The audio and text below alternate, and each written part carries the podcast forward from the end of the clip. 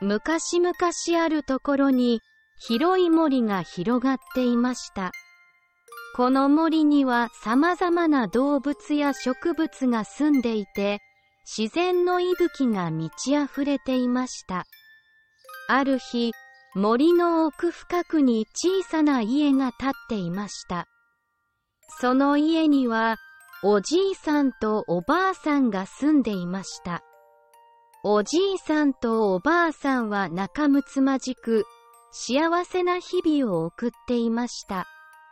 ある晩、おじいさんとおばあさんは窓から外を眺めていました。月明かりが森に優しく降り注ぎ、小鳥のさえずりが聞こえてきます。すると、突然、小さな声が聞こえてきました。助けて、助けて、と、おじいさんとおばあさんは驚きましたが、すぐにその声の方向をたどっていきました。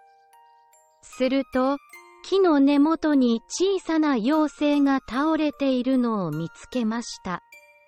おじいさんとおばあさんは妖精を優しく抱き上げ、家に連れ帰りました。妖精はとても弱っていて、病気にかかっているようでした。おじいさんとおばあさんは妖精を看病し、手厚く介護しました。妖精は日に日に回復し、元気を取り戻していきます。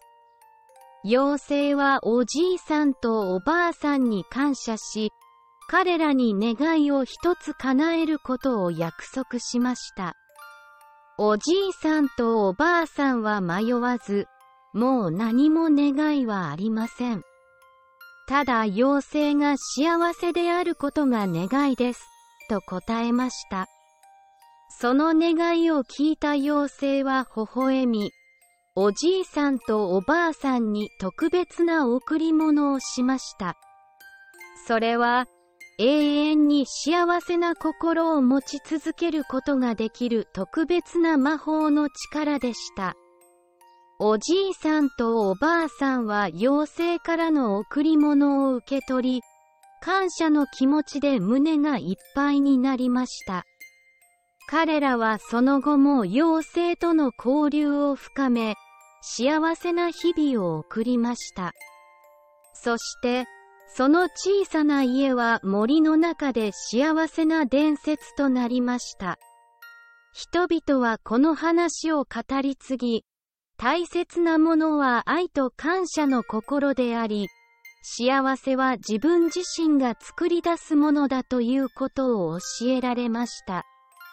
それからも、昔々のあの森では、妖精や魔法の力がまだまだ存在し、人々に幸せをもたらしています。